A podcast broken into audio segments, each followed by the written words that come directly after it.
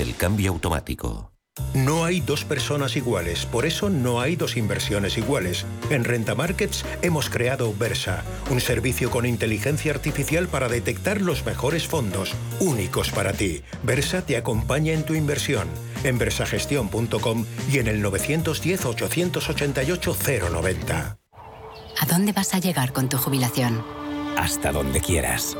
Mafre presenta el programa Tu Futuro, la gestión de planes de pensiones que se adapta a ti Ahora, hasta con el 4% de bonificación por traslado. Consulta condiciones en mafre.es. Mafre, empresa colaboradora con el programa Universo Mujer. ¿Eres una empresa o un particular con interés en la inversión en criptodivisas? CoinMotion es la primera compañía europea registrada oficialmente como proveedor de servicios de criptomonedas y con licencia de medios de pago. CoinMotion ofrece cuentas remuneradas, facilita soluciones de custodia segura de criptomonedas y servicios exclusivos para clientes de banca privada. Conócenos en coinmotion.com. Invertir en criptomonedas requiere un mínimo de formación para evitar riesgos. Radio Intereconomía Información económica con rigor, veracidad y profesionalidad. Nuestros oyentes son lo que escuchan. Estrictos, precisos, honestos, competentes y capacitados. Di que nos escuchas. Intereconomía, la radio que se identifica con sus oyentes. Los mercados financieros, las bolsas más importantes, información clara y precisa. Esto es Radio Intereconomía.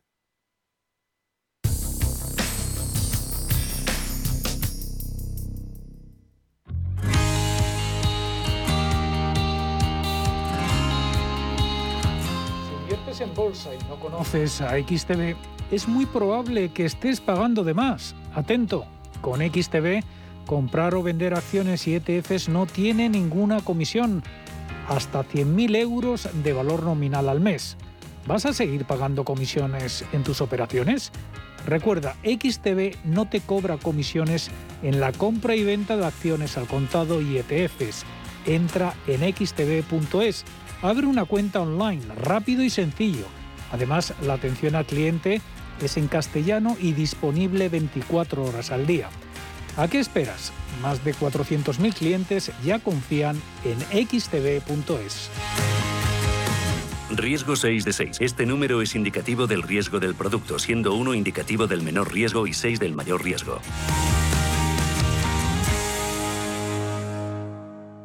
Bolsas europeas ah, con las subidas de hoy han conseguido recuperar parte de las agresivas ventas ah, que sufrieron a principios de esta semana. Hemos tenido subida generalizada con todos los sectores, los importantes en positivo, jugando a favor buenos resultados empresariales, números que han gustado tanto en Europa como en Estados Unidos. Ahora se depende totalmente de la reacción que tenga el mercado a la cita clave de esta tarde-noche con el Comité de Mercados Abiertos de la Reserva Federal. Nos han venido contando de, que del cómo se salga de lo de hoy seguramente tendremos tendencia algunos días, ya sea para bien o para mal. 8 de la tarde, decisión de la Reserva Federal, ocho y media, rueda de prensa del presidente del Banco Central estadounidense, de Jerome, Powell. Nosotros en unos minutos vamos con el consultorio de Bolsa con Rodrigo García de XTV y David Galán de Bolsa General. 91 533 18 51 o 609 22 47 16 para las notas de voz y WhatsApp. El suelo se mueve bajo nuestros pies y parece que no hay otra salida. De lunes a jueves, consultorio de bolsa y fondos de inversión en cierre de mercados. ¿Te interesan los mercados financieros? Descubre el mercado líder mundial en futuros y opciones por tamaño y diversidad de producto en la nueva zona CME Group de ebroker.es. eBroker, el broker español especialista en derivados. Producto financiero que no es sencillo y puede ser difícil de comprender. Vive una de las guerras más épicas o descubre cómo Venus y Serena Williams llegaron al Olimpo del deporte. Esta semana disfruta del mejor cine en la gran pantalla de Cinesa con las películas Agentes 355 y El Método Williams. Consulta cines, horarios y calificaciones en cinesa.es. En Cinesa, we make movies better. Como gestora líder mundial, Janus Henderson ofrece un alcance global combinado con las soluciones a medida que se esperan de un socio local. A través del conocimiento compartido con nuestros clientes, les conectamos con las ideas de nuestros expertos para que puedan tomar las mejores decisiones de inversión. Janus Henderson, Invested in Connecting. Capital en riesgo. Más información en janushenderson.com. Viajes, destinos, cultura, gastronomía hacen diferente a cada viajero. Recorre el mundo cada semana con nuestro programa de viajes Clase Business. Descubre los mejores destinos de lujo y experiencias exclusivas de una manera diferente. Cada sábado de 12 a 1 del mediodía, escucha Clase Business con Elena Fraile en Radio Intereconomía.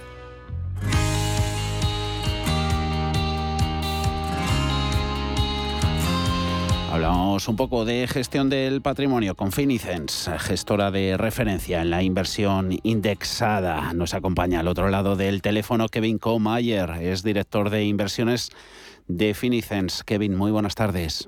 Hola, ¿qué tal? Buenas tardes a todos. Mercados están de lo más volátiles en los últimos días. Hoy ha tocado subir en Europa, que ha recuperado gran parte de las agresivas ventas que sufrieron los mercados a principios de la, de la semana. Qué importante es, como siempre, nos recordáis tener una, una visión de largo plazo y ahí se ajustan las mil maravillas vuestro modelo de inversión.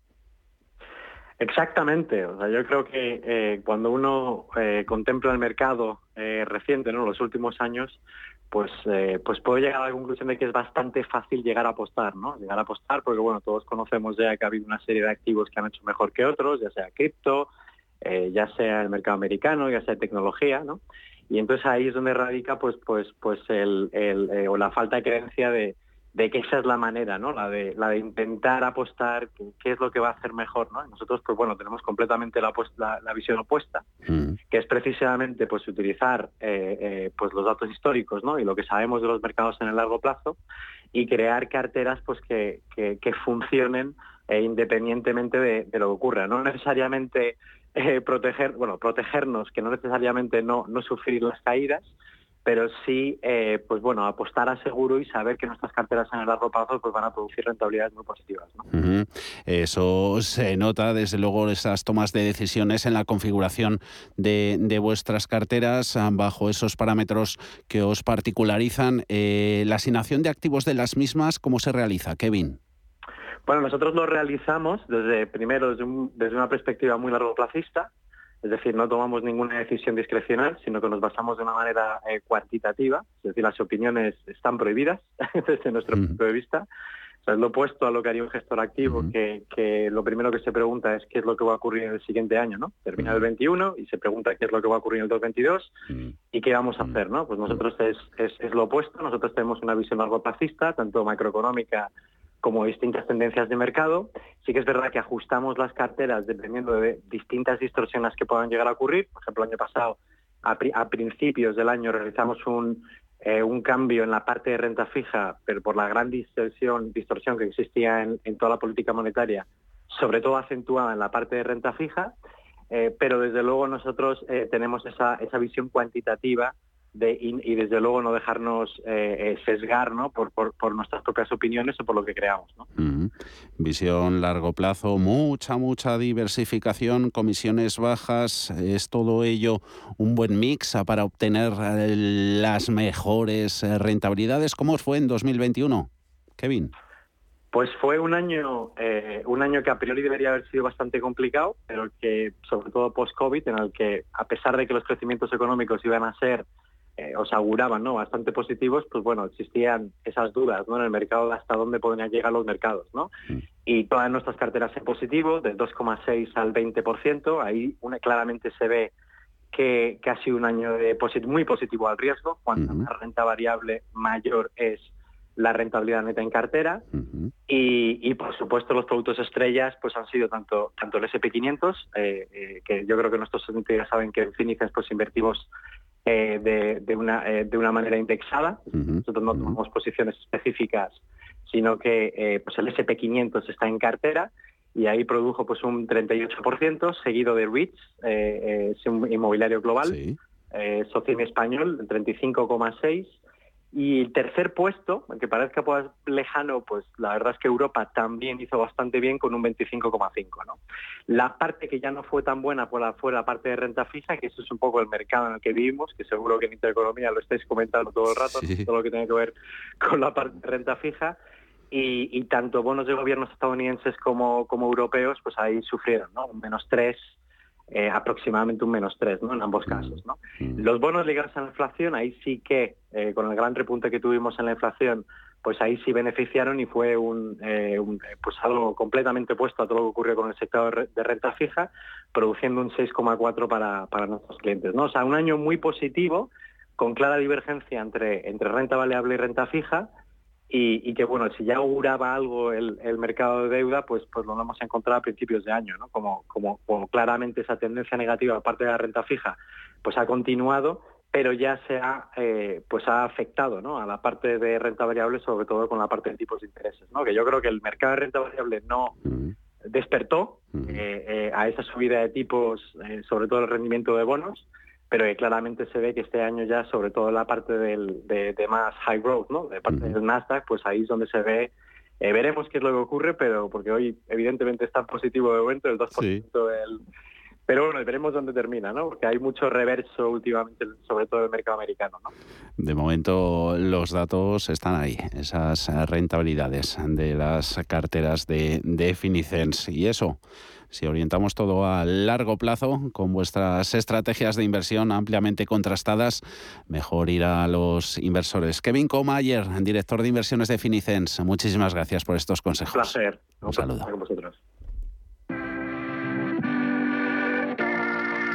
91 533 1851.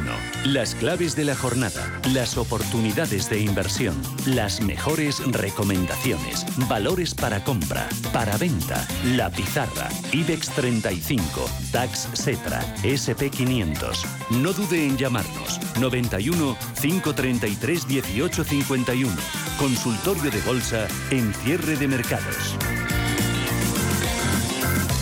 consultorio en el que ya vamos con él hasta las 7 de la tarde, 6 y 18 de la tarde, 5 y 18 si nos escuchan desde la Comunidad Canaria. Hora clave, 8 de la tarde con ese comunicado de la Reserva Federal. Más clave todavía lo que nos diga Jerome Powell a partir de las 8 y media en rueda de prensa desde Washington. Las seguiremos aquí de cerca en Radio Intereconomía mientras vamos a analizar lo que ha dado de sí la jornada de hoy, todo lo que llevamos acumulado en la semana y parte de la anterior con la volatilidad acampando a sus anchas. Hoy esas subidas se han impuesto en renta variable europea, pero eso todo depende de la reacción que tenga el mercado a esa cita clave con el Banco Central estadounidense. Consultorio de hoy con Rodrigo García de XTV. Muy buenas tardes, Rodrigo, ¿cómo estás?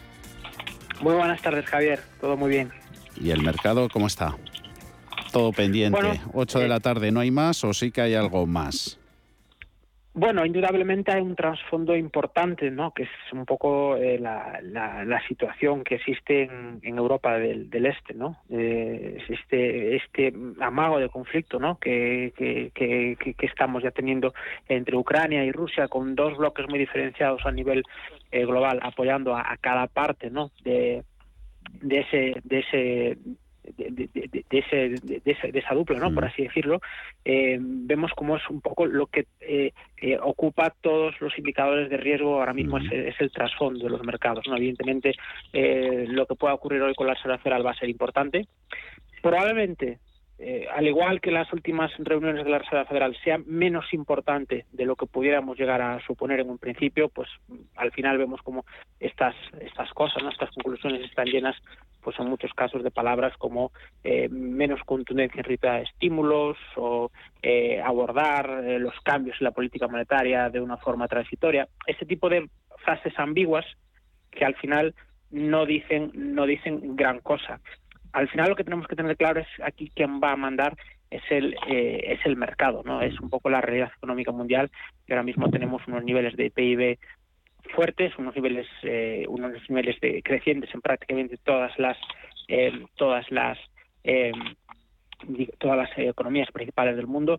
Tenemos como decíamos ese trasfondo que de lo que está sucediendo en Rusia en Ucrania, ni hoy estamos en el país de las maravillas, ni el viernes por la tarde estábamos eh, al borde del abismo, ni muchísimo menos. ¿no? Al final hay un trasfondo, un mercado, una demanda que claramente tiene el control sobre los precios, eh, eso, es, eso, es, eso está claro, y que lo más normal es que al final se acabe llevando el gato al agua. A lo mejor nos toca atravesar una semana, dos semanas, un mes de volatilidad. Eso es muy complicado de saber, es muy, muy complicado establecer predicciones a, medio plazo, a, corto plazo, pero lo normal es que al final el trasfondo económico, eh, la realidad del crecimiento económico mundial se acabe imponiendo y veamos cómo eh, volvemos a ver un SP, un Nasdaq, un Eurostock, un DAX, incluso eh, índices emergentes, mm. eh, hacerlo mejor o cerrar cerrar estos próximos meses mucho mejor de lo que lo hicieron mm. en, este caso en 2021. Vamos a ver, insisto, cómo se desarrollan los acontecimientos porque mm. esto no quita indudablemente de que veamos episodios de volatilidad porque desde luego ni en el Banco Central de Estados Unidos ni en la Reserva Federal de Estados Unidos ni mucho menos en el asunto de Europa del Este ha quedado todo dicho ni va a quedar todo dicho ahí, mucho menos. Claro, de hecho van a seguir diciendo cosas. OTAN va a dar una rueda de prensa desde el cuartel general de la Alianza Atlántica en los eh, próximos minutos. Estaremos pendientes. Pendientes están, como no, de todo ello los, los mercados. Hoy se alejaron bastante los índices de, zona de máximos intradía cuando Estados Unidos pidió a sus ciudadanos a eso de las 4 de la tarde que saliesen inmediatamente de Ucrania. David Galán, Bolsa General, muy buenas tardes. Hola, ¿qué tal? Muy buenas tardes. ¿Cómo ves tú el panorama? Bueno, eh, un poco, o sea, ha, ocurrido, ¿no? Un poco el, escenario que comentaba, de que entrábamos en un mercado más complejo, pero no porque yo sea Nostradamus, obviamente, sino porque seguimos indicadores que, que son objetivos, que no dependen de titulares ni de noticias que vayan pasando cada día, sino de cosas que han funcionado a lo largo de la historia, ¿no? De los mercados. Por ejemplo, pues ver la profundidad de mercado y ver cuál es la salud que tiene ese mercado ¿Qué es positivo en las bolsas? Pues que suba la mayoría de valores. Los índices a veces muestran una realidad que no es la, realidad total del mercado, porque es, uno, no están todos los valores y dos, los más grandes pesan más, ¿no? Entonces, con que suban los más grandes de cada índice, tienes una foto de los índices subiendo, pero puede que haya en el fondo un deterioro y que por, hay un trasfondo negativo dentro de, de valores más pequeños o medianos. Y ese es el escenario que empezamos a ver a finales del año pasado, aunque empezó poquito a poco a partir de febrero del año pasado, cuando empezaron a caer las acciones chinas, que nos dijeron que fuera por, por la quiebra de un fondo. No sé si sería esa la razón, porque luego siguió desplomándose, ¿no? Y, no era solo eso ese problema puntual, ¿no? Pero bueno, a partir de ahí empezaron a caer las acciones growth y las chinas, y poco a poco se ha ido contagiando a más valores, ¿no? Decíamos que el gran peligro que veíamos era dentro de la tecnología por ese deterioro grave en valores más medianos y que el riesgo era que se contagiara a valores más grandes, ¿no? a los directores de los índices, produciendo una corrección al menos de corto plazo. Y yo creo que estamos un poco ahí, ¿no? Yo creo que todavía mm, la probabilidad o lo más probable es la continuidad de las subidas, de que esto sea una corrección simplemente de corto plazo, como muchas que ha habido. Quizás estábamos mal acostumbrados por una muy baja volatilidad durante gran parte del año pasado pero de momento parece eso. No sí que es cierto que hay que monitorizar y, que hay ciertas señales de debilidad. Se ha perdido el soporte de corto medio plazo del Russell 2000, un índice que lleva eh, un año moviéndose lateral o incluso lateral bajista, están mínimos de hace más de un año, mientras que las bolsas seguían subiendo, los grandes índices Dow Jones, S&P o Nasdaq, el Russell 2000 demostraba señales de problemas en un índice muy amplio que contiene empresas medianas y, bueno, más pequeñas ¿no? que las del eh, Dow Jones o el S&P. Entonces, ese es un poco el problema, porque puede haber dos tipos de inversores, que es lo que vengo comentando estos últimos meses. Un inversor que esté viviendo la bolsa con mucha calma y tranquilidad, diciendo, bueno, qué tranquilo está todo. Es aquel inversor que está metido en, inversor en, eh, sectores defensivos, consumo defensivo, utilities, eh, pensará que, o incluso en algunas cíclicas, pensará que la bolsa está pasando un muy buen momento y luego habrá otro inversor que igual tiene una cartera de acciones growth o criptodivisas y debe estar pensando que esto es el, el, Armageddon, ¿no? Y es un, sí, sí, un apocalipsis.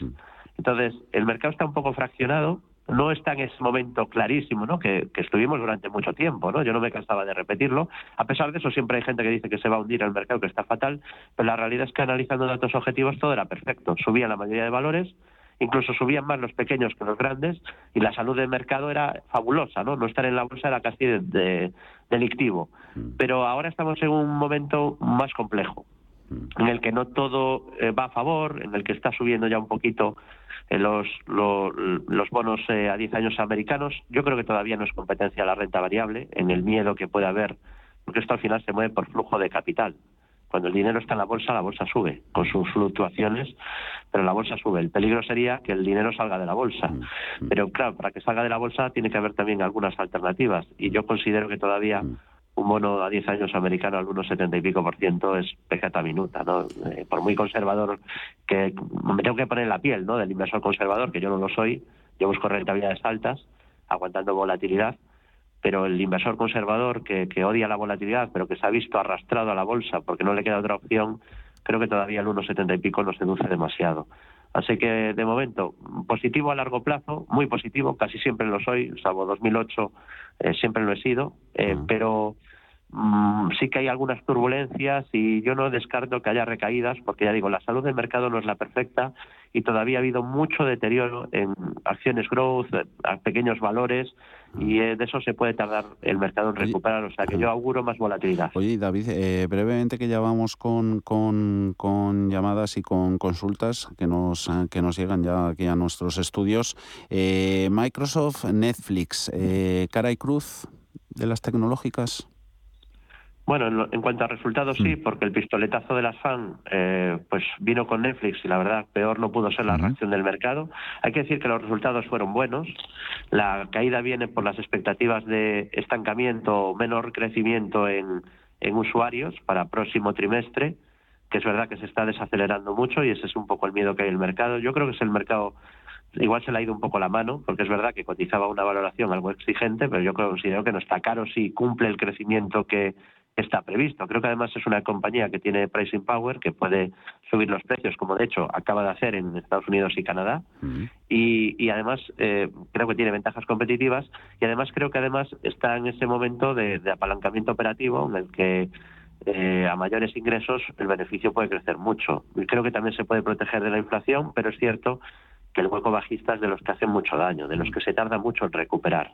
Siempre digo que gaps muy grandes, y podemos cifrarlo más de un 15%, mm. se suelen tardar en, cerrar, ¿no? Con lo cual puede esperarle una larga travesía para formar un suelo, aunque yo no considero que esté en malos niveles para empezar a vigilarla, ¿no? Creo que a, nivel fundamental mm. eh, está tirando barata, mm. eh, o barata incluso. El tema es si realmente va a decepcionar próximos trimestres. Yo creo que no decepcionará tanto, pero bueno, es verdad que está con mucha competencia, pero estaría barata, en mi opinión y a nivel técnico está débil, ha dejado un hueco bajista y creo que lo mejor sería esperar a un suelo. Y en el caso de Microsoft, yo siempre digo que es un martillo pilón, un, error de omisión. Tardé demasiado en convertirme en accionista de esta maravillosa compañía. Es, es, tremenda. Crecer con el tamaño que tiene al 20% anual y con tan poca volatilidad encima del precio, cada caída que ha tenido del 15, 20, 25% ha sido una oportunidad de inversión y ha caído ahora ya casi un 20% desde máximo a mínimo, con lo cual, pues ahí pues quizá tenía una buena opción, ¿no? Si vuelve otra vez a esa zona, yo creo que, hay que mirársela. Eh, 2.80 es el primer soporte y luego tendría 2.36, pero lo que llevamos diciendo de Microsoft 10 años es que cualquier corrección importante, 15-20%, es para empezar a vigilarla para entrar, porque creo que a 3, 5 años tiene mucha visibilidad de, de beneficio recurrente y es muy difícil imaginarse un escenario, en otras compañías se puede hacer, como Netflix, pero en Microsoft es muy difícil imaginarse un escenario de 3-5 años muy malo para la compañía. Ese martillo pilón subiendo un 5%, 303 dólares. Sobre ese precio tenemos a Microsoft en el mercado americano. A ver, huequecito para, para valores nacionales, eh, próximos minutos, también estrategia que podamos seguir. Esta nota es para ti, Rodrigo.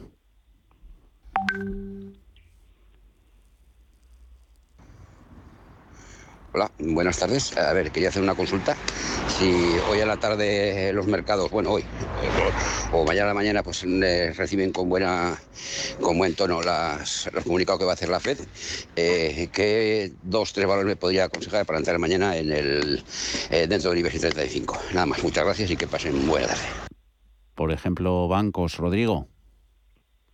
Sí, eh, bueno, vamos a ver un poco cuál es ese discurso, porque desde luego el, discurso, las medidas, eh, los avances que va a hacer la FED, eh, más allá de un impacto que puede ser relativamente residual en el largo plazo, evidentemente en el corto plazo tienen tienen, tienen impacto, ¿no? Y eso se refleja en las bolsas españolas en el hueco de la, de la siguiente sesión.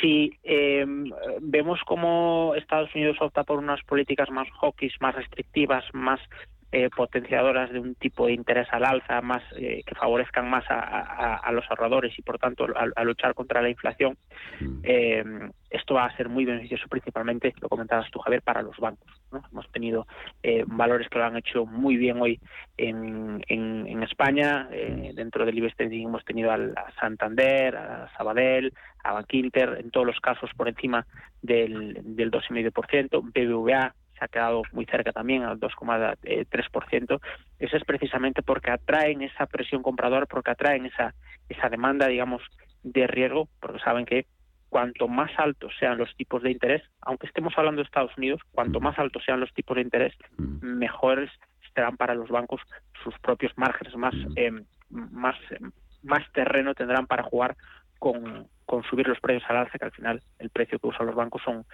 son los tipos de interés. ¿no? Por lo tanto, eh, es previsible ver un escenario en que una política hawkish beneficie principalmente dentro del IBEX 35 em, a, a, valores como los eh, a, valores como los bancos. En este sentido, sí que queremos decir Bank Inter, en el entorno de los 5.30 que, que cerraba hoy, estamos muy cerca de batir el, máximo, que estaría en la zona de los 5,38. Eh, creemos que es un banco que tiene mucho recorrido. Mm, cuando este banco ha tenido una eh, posición potente dentro del mercado, prácticamente eh, la situación económica era, era mala, con lo cual eh, no tenemos un precedente fuerte de una posición comercial fuerte de Bank Inter en un escenario de crecimiento económico, no más allá de, lógicamente lo que ha ocurrido en 2019. Por tanto, eh, vamos a ver cómo se desarrollan un poco los acontecimientos. Mm, BBVA y Santander, aún sabiendo del riesgo que pueden eh, llevar, se están comportando muchísimo mejor que el muchísimo mejor que el, que el mercado. Estamos hablando que BBVA no ha parado de subir desde la zona de los 4,79 mm. hasta los 5,86 que alcanzaba justo la, la semana pasada. Todo el entorno de los 5,45, 5,50 vemos que puede ser un buen punto de partida para incrementar, ¿no? en este caso, posiciones de BBVA, teniendo muy claro, eso sí, que cualquier escenario de volatilidad nos puede perjudicar la posición en el corto plazo, pero eso no debe ser motivo para mm. ni para eh, creer que estamos en el fin del mundo ni para salir corriendo del valor, porque se ha demostrado que si le hacemos, eh, digamos, si hacemos una gestión muy agresiva del corto plazo en este tipo de valores, pues lo más normal es que siempre nos salte el, el stop loss. Al final nunca podamos mm, estar presentes, ¿no? Cuando el valor dibuja una tendencia alcista clara y, y, por decirlo de alguna forma contundente. Mm, subidas en, bancos españoles, también europeos, hay esos avances en ING, en BNP Paribas o en Intesa San Paolo junto a los españoles, los mejores dentro del dentro del sectorial. 91 533 18 51. Ahí saludamos a Félix. ¿Cómo está? Muy buenas tardes. Hola, buenas tardes. Muy bien. ¿Y vosotros? Y encantados aquí de escucharles. Bueno, pues vamos a ver qué hacemos con ACS y Grifols. ¿Las tiene en cartera, Félix? Las, las tengo en cartera, lamentablemente. Voy perdiendo las dos. Soportes y resistencias de ambas. Venga, se pone David con ellas. Gracias, Félix. A vosotros. Un saludo. ACS Infraestructuras Grifols la compañía farmacéutica. Eh, ACS hace poquito no se dejaba una, una resistencia por detrás, ¿no, David? No sé si llegó a consolidarla eh, el pase de la misma y Grifols hemos visto más, más debilidad, pero por momentos. No sé si te da también las sensaciones. Bueno, en el caso de ACS, compañía cíclica, que en principio un escenario de crecimiento económico con inflación pues tampoco le, viene mal del todo. De hecho, las cíclicas han mejorado mucho. ACS no es de las que ha tirado más y incluso por lo que comentabas, ¿no? Ha llegado a, romper una resistencia que era los 23.86 con la que activó objetivo hacia 27.70. Ese objetivo sigue activado, pero es cierto que se ha, ha venido abajo apoyándose en la media que antes era resistencia y sería bueno que no la rompa. Es decir, ya no me gustaría que perdiera mínimos de el 24 de enero de la semana pasada en niveles de 22 con, bueno, de lunes, perdón, de 22 con 26. Ese es el nivel clave ahora en el muy corto plazo y luego estaría en el medio plazo, pues ya es importante este nivel y lo pierde, si lo pierde anula la estructura, en niveles de 20 con 19, 16, 20 con 16. Mientras no pierda 20 con 16, si bien es verdad que tampoco es una empresa que me enamore a largo plazo, porque con las cíclicas hay que tener bastante cuidado. Además, hay pocas cíclicas de altísima calidad, ¿no? La mayoría de cíclicas, pues, en la época buena del ciclo suben y en la época mala, pues, lo hacen mal y suelen ser además muy volátiles. Pero bueno, mientras no pierda esos 20 con 16, el escenario de continuidad de las subidas, para mí todavía seguiría siendo el, más probable. Y por debajo, pues, eh, deterioro técnico y probablemente un nuevo tramo de caída. Se activaría objetivo bajista. Y en cuanto a Grifols, a pesar de estar en un sector que a mí me gusta bastante, que es el de salud, eh, dentro del sector obviamente hay de todo, eh, yo creo que es un valor que no que a día de hoy de momento no habría que tenerlo en cartera. Hay bastante debilidad, muchas resistencias por el camino. La primera es 17 con 20, no, 17.30, luego la media 200 descendente que pasa por 19 y luego un nivel muy importante 22.64 que son máximos de septiembre.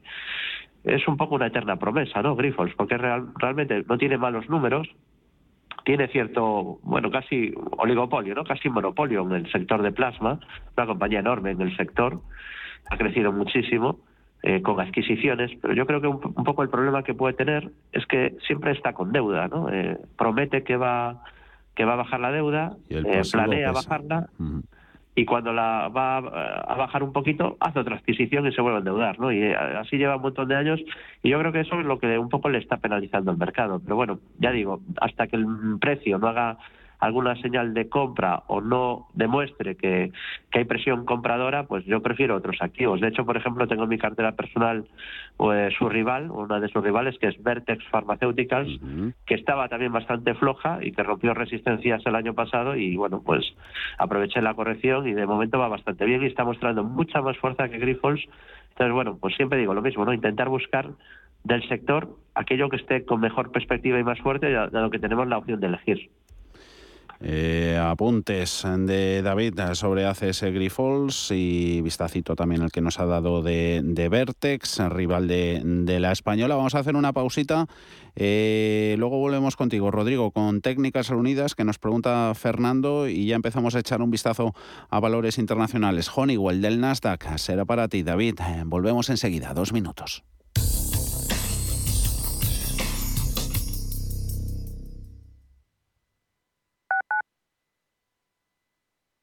Hijo mío, algún día todo este campo de olivos, después de descubrir que tendrás que pagar lo que le debía la cooperativa de hace meses y te peles con el del terreno de al lado que movió la línea unos metros sin que nadie se enterase, será tuyo.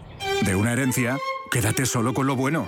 El resto, déjaselo a Eritae, expertos en gestionar herencias por solo 999 euros. Eritae.es WeCity es la más reciente e innovadora plataforma de inversión inmobiliaria. En WeCity podrás invertir en las mejores oportunidades inmobiliarias y diversificar tus ahorros de manera fácil, rápida y segura. Entra hoy en wecity.io e invierte en un solo clic. O si prefieres, llama al número 679 667 623 y te ayudaremos. El Ayuntamiento de Boadilla del Monte está repartiendo a todas las familias de la localidad de forma gratuita 100 mascarillas FFP2. Repetimos, 100 mascarillas. Repetimos, de forma gratuita. Si eres vecino empadronado en Boadilla del Monte, no pierdas esta oportunidad y coge cita en la sede electrónica para obtener las tuyas en el recinto ferial hasta el 30 de enero. Toda la información en aitoboadilla.com. Boadilla, siempre a tu lado. Disfruta de una de las mejores terrazas de Madrid en Restaurante Al Paseo, totalmente renovada y climatizada. En Restaurante Al Paseo tendrás la mejor experiencia gastronómica. Cocina de mercado con productos de temporada seleccionados a diario. Reservas en el 91 457 6103 o en restaurantealpaseo.com. Te esperamos. Hola, soy Rafa Jiménez. De 12 a 2 del mediodía, en Radio Intereconomía, nos quedamos a media sesión. Una forma tranquila de ver la actualidad sin perder de vista la economía. Di que nos escuchas.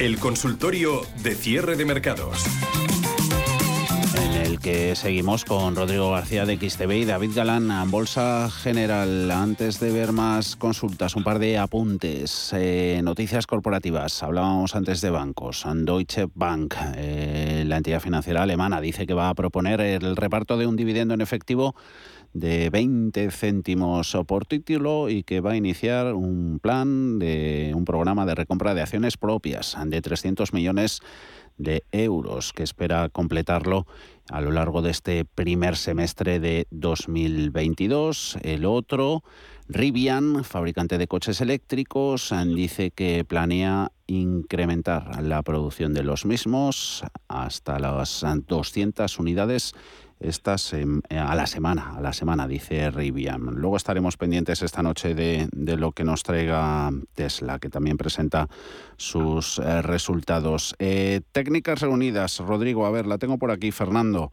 Dice, quería consultar con, con, los analistas el movimiento de hoy de técnicas reunidas. Estaba vigilando el valor, pero me había quedado parado por las posibles connotaciones que eh, en el mismo podría tener el conflicto ruso-ucraniano, pero ahora esto le ha dejado quizá un poquito descolocado. A ver qué opinan. Es momento de entrar y luego dice que si se sabe algo del préstamo, ¿no? De, la SEPI, de la Sociedad Estatal de Participaciones Industriales.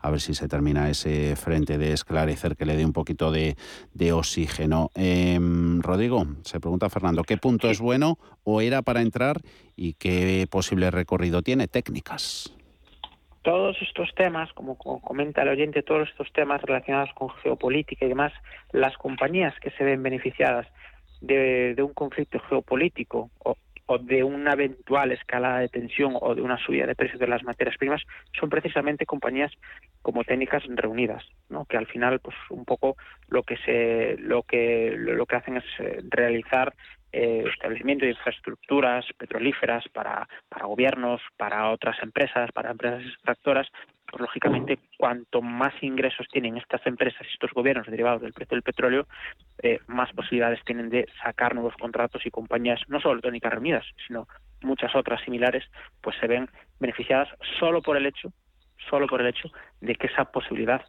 eh, comience a existir. Por lo tanto, un escenario como el que se nos plantea difícilmente puede ser eh, malo para, para técnicas reunidas. A nivel técnico, la situación es eh, ideal. Mm. Cuarto intento de perforar eh, soportes, los soportes más importantes de todo el 2021 para el para el valor y una vez que ha tocado el soporte pues lo que hemos visto ha sido un, rebote importante no ya ha empezado a entrar muchísimo capital dentro de técnicas reunidas en la sesión del, del pasado mm. viernes mm. y hoy un poco se ha terminado de, de confirmar. ¿no? no ha habido ninguna noticia relevante, no ha habido ningún comentario eh, corporativo por parte de la compañía al, al, eh, al, regulador. Mm. Simplemente claro, ni al regulador ni a su comunidad de inversores, simplemente estas cosas eh, ocurren, a una fuerza, una demanda muy fuerte por, por las acciones y al final un poco el autocumplimiento, ¿no? la cantidad de, digamos, el, el, de agentes del mercado que ven cómo sube, pues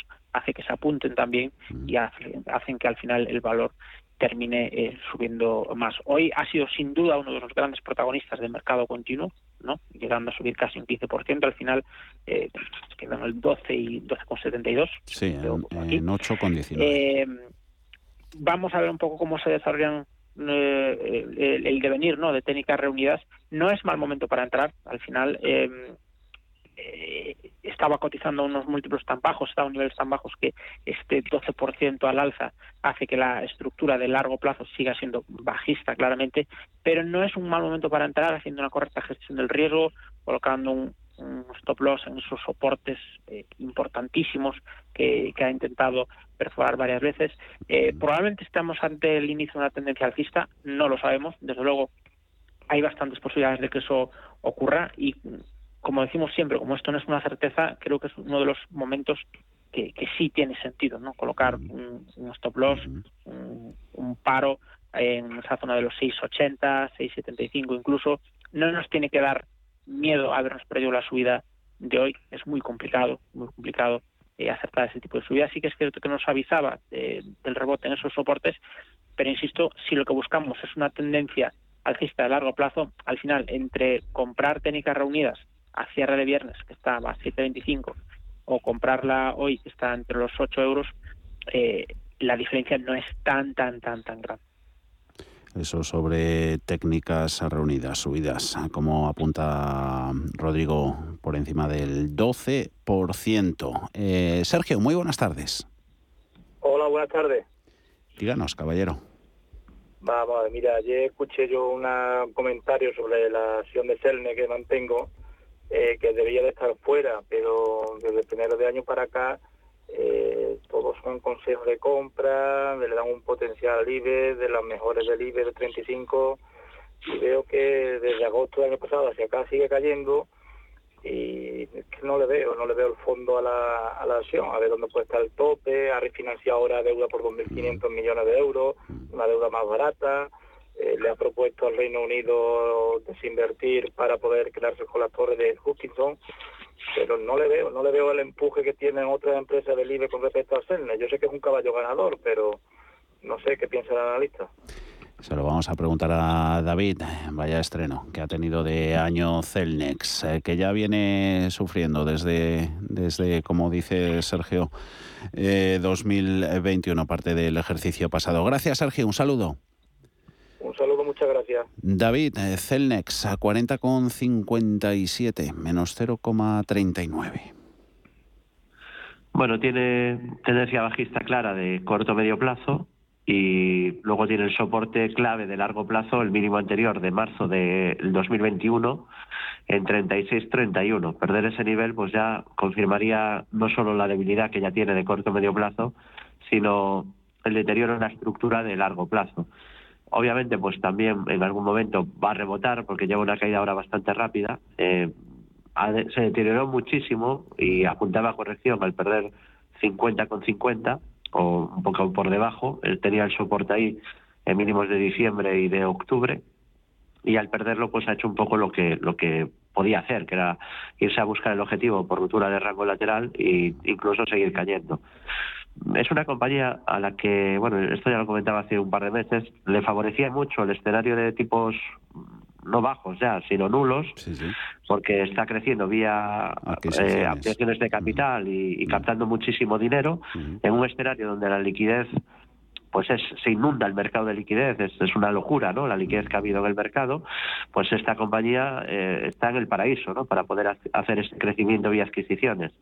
Pero un escenario más restrictivo de liquidez, pues igual, que es lo que el mercado puede que esté descontando ahora, pues igual tiene un poquito más de problemas. Yo, la manera en la que yo concibo la bolsa, porque yo no tengo ni idea de lo que va a pasar en el futuro, creo que ningún ser humano es capaz de saber lo que va a pasar con ningún activo financiero en el futuro. Yo la manera en la que tengo de enfocar la bolsa es entrar en valores donde tengo probabilidades a favor, siguiendo reglas claras y un método, no opiniones de nadie, sino reglas muy claras que puedo escribir en, una, en un papel, en un par de líneas, de entrada y de salida, pues si no, no tengo ningún método, y gestionar el riesgo, diversificar, porque el error está ahí, voy a perder dinero en muchas de ellas, en la mayoría ganaré, pero en muchas voy a perder, e intentar dejar correr la tendencia de aquellas que funcionen bien y limitar la pérdida en aquellas donde el escenario se complica. Eh, la esperanza para mí no es una estrategia, entonces creo que es un valor que ahora sería mejor no tenerlo en cartera, dio señal de venta y es cierto que le queda un soporte importantísimo a largo plazo que es 36-31. Yo no descarto que intente hacer un suelo pronto, pero ya digo, ha vivido un escenario ideal para la compañía o para la tipología ¿no? de estar haciendo adquisiciones vía ampliación y ahora quizá entra en un momento un poco más restrictivo. Así que vamos a ver si aguanta ese soporte clave a largo plazo, pero de momento no hay ninguna señal de suelo en el corto plazo. Mm. Eh, venga, rematamos mercado español eh, brevemente. Rodrigo, porfa, con, con CAF, un oyente que también nos preguntaba por Grifols, habló antes de ella. Eh, David, CAF, despierta un poquito, porque vaya lateral que nos lleva nos comentan por aquí. Sí, bueno, lateral y además ahora eh, intentando atacar esa parte baja, ¿no? En entorno de los 33 eh, euros por, eh, por acción. Creo que puede ser un buen, una buena compañía para plantarse entradas. Creo que el sector industrial, sobre todo estas compañías que realizan gran parte de su eh, cifra de negocio ¿no? en, el exterior, creo que lo normal es que se vean beneficiados ¿no? con, con, ese, con ese retroceso del, del euro. Vamos a ver un poco cómo se comporta el mercado, pero insistimos, eh, ese lateral de muy largo plazo nos ha dado tres oportunidades de compra maravillosas cada vez que el, eh, el valor llega a los soportes. Vamos a ver si esta es la cuarta, y un poco lo que comentaba eh, David, creo que es un buen valor para jugárnosla, sabiendo que hacemos una gestión del riesgo muy, muy eh, adecuada. Eh, nos arriesgamos a lo mejor un euro, un euro, un euro, un euro 20 por, por cada eh, acción y eh, podemos esperar a ver un, rebote. Si continúa la lateralidad, genial, porque eso significaría que en pocas semanas volveríamos a ver a CAF en el entorno de los 38 euros por, por acción. Insisto, un sector que a priori no es el peor situado, ni muchísimo menos, sino que más bien todo lo contrario. Y, y la compañía que nos deja unos objetivos técnicos bastante simples, bastante fáciles de gestionar y que puede ser luego un, valor interesante para el medio plazo.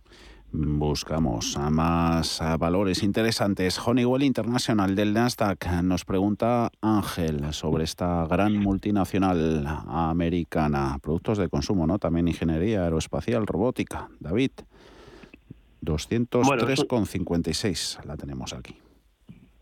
Es un título que lo hizo muy, muy bien desde la caída de la pandemia, desde marzo de 2020 hasta el máximo que marcó en julio, pero desde julio, en el corto plazo, está haciendo una sucesión de máximos decrecientes y haya pedido algún soporte de corto plazo. Esto parece entrar dentro de una consolidación, no es mala compañía, tiene además un hueco de eh, continuidad alcista bastante grande que dejó en noviembre abierto y que genera ahí cierto soporte en la zona 180 y ahora está intentando frenar la caída en el soporte 190 y 197.90, un poco por debajo de 198. Si desde aquí fuera capaz de, de rebotar y superar en el futuro los 221.89 generaría un doble suelo y pensaríamos que la corrección ha terminado. Pero mientras no pierda esos, no supere esos 221.89 pues hay cierto riesgo de, de, mayor corrección, ¿no? de mayor descanso. Es decir, no tiene ahora mismo mucho momentum. Tiene tendencia de fondo, de largo plazo, pero ha perdido bastante momentum. Ahora no es de lo que está tirando, ni de lo que está muy fuerte, ni tiene una estructura clara ahora de su vida. Tiene algunas resistencias cercanas. Con lo cual, yo casi, uh, ahondando un poco en lo que decía antes, ¿no? de buscar un poco lo que está mejor en, en cada sector, mm. del sector aeroespacial defensa, me está gustando mucho lo que está haciendo. Además, también es una compañía magnífica, mejor que esta, eh, Lockheed Martin, que está subiendo muy fuerte con el mercado a la contra, sin hacer ruido. Casi nadie habla de esto, pero, pero mientras están cayendo grandes nombres, este valor sigilosamente ha pasado de 320 a 390, está marcando el máximo del año y si supera 400 activa un gran objetivo alcista. Así que eh, este sí que tiene momentum ahora. Eh, lo que no brilló durante 2020 y gran parte, bueno, y 2021 prácticamente todo el año, lo está brillando desde octubre, noviembre del año pasado y, yo creo que es un valor que puede seguir haciéndolo bien y, y muy interesante. Lockheed Martin, que bien podría ir a la pizarra. Vamos con ella a ver qué nos cuentan Rodrigo y David. La pizarra. En la tuya, Rodrigo, ¿qué anotamos? Dos valores, dos eh, compañías españolas del IBEX 35, es más, dos compañías muy clásicas, muy clásicas y que están en un, dos clásicos del IBEX que están en un muy buen momento, eh, además sin hacer ruido. Por un lado tenemos a Mafre, lo está haciendo muy bien, que es de las pocas compañías importantes que ya ha dejado atrás con creces las eh, las eh, complicadas sesiones del jueves y del viernes pasado. Ahora mismo está en el 1.9315 a punto de eh, buscar esos máximos que tenía la semana pasada ya eh, antes de antes de plantearnos un recorrido más eh, al, al alza. Una situación técnica muy interesante y ojo porque todo lo que sea un discurso hawkish de la Reserva Federal, todo lo que sea eh, un planteamiento de, de, subida de tipos de interés, estas compañías que tienen tantos bonos y, adquieren tantos bonos de forma eh, de forma eh, periódica, lógicamente les, les resultan muy muy beneficiadas. Por lo tanto, Mafre es una de ellas y la otra que os quería comentar es el clásico de los de los clásicos en bolsa española, que es Telefónica.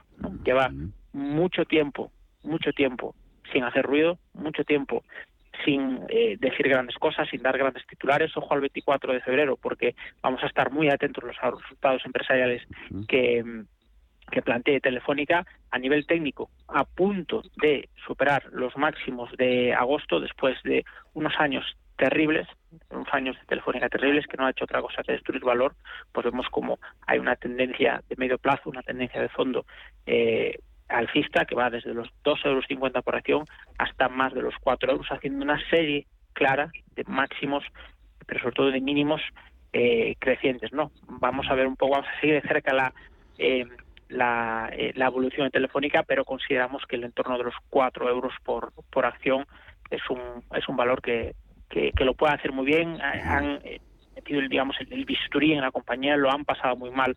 Los accionistas han sacado gran parte de la deuda digamos, no buena y, parece que, ahora en el horizonte pues podemos ver grandes cosas. 409 operadora de telecomunicaciones telefónica y en tu pizarra en 25 segunditos, porfa David, hay que escribir. Vale, bueno.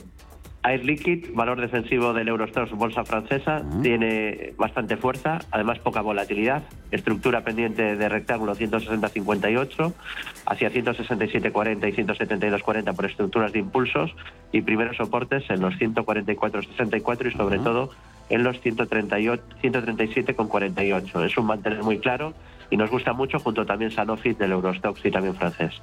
Venga, Sanofi, Arliquid, Mafre, Telefónica, hoy en las pizarras de Rodrigo García, XTV, David Galán, Bolsa General. Muchísimas gracias a los dos. Un placer y muy buenas Gracias a todos. Un abrazo. Nos vamos con dos referencias. Está hablando el jefe del Departamento de Estado estadounidense, Blinken, diciendo que espera que las fuerzas estadounidenses, su ejército, no se active para el despliegue por la zona de Ucrania. También dice que los estadounidenses en Ucrania deberían considerar seriamente irse. En Dinamarca esperan quitar todas las restricciones contra el COVID a partir del mes de febrero, a las 7, a las 8 de la tarde. Decisión de la Reserva Federal. Queda poco más de una hora. Nos vamos. Volvemos mañana. Hasta entonces.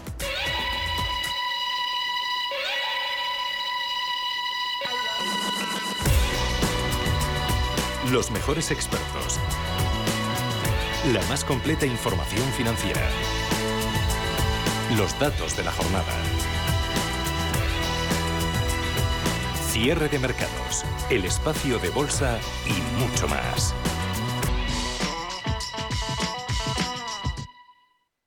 Cine Yelmo tiene una oferta muy especial. Tus entradas online desde 4,90 euros todos los días y hasta el 27 de enero. Apunta el código. Allá va 902 11 98 64 705. ¿No lo has cogido? No pasa nada. Entra en yelmocines.es y consulta para poder aprovecharte de tus entradas online. Más información en yelmocines.es. ¿Sabías que más de la mitad de los planes de pensiones en España aplican la comisión máxima permitida? ¿Estás harto de seguir pagando comisiones por una baja rentabilidad? En Finicens podemos ayudarte. Traspasa o contrata tu plan de pensiones en Finicens y benefíciate de los planes de pensiones mixtos con las comisiones más bajas del mercado. Has oído bien, los planes de pensiones mixtos con las comisiones más bajas del mercado. Infórmate en el 910 483 004 y en finicens.com. Finicens, especialistas en inversión indexada. Los mercados financieros, las bolsas más importantes, información clara y precisa. Esto es Radio Intereconomía.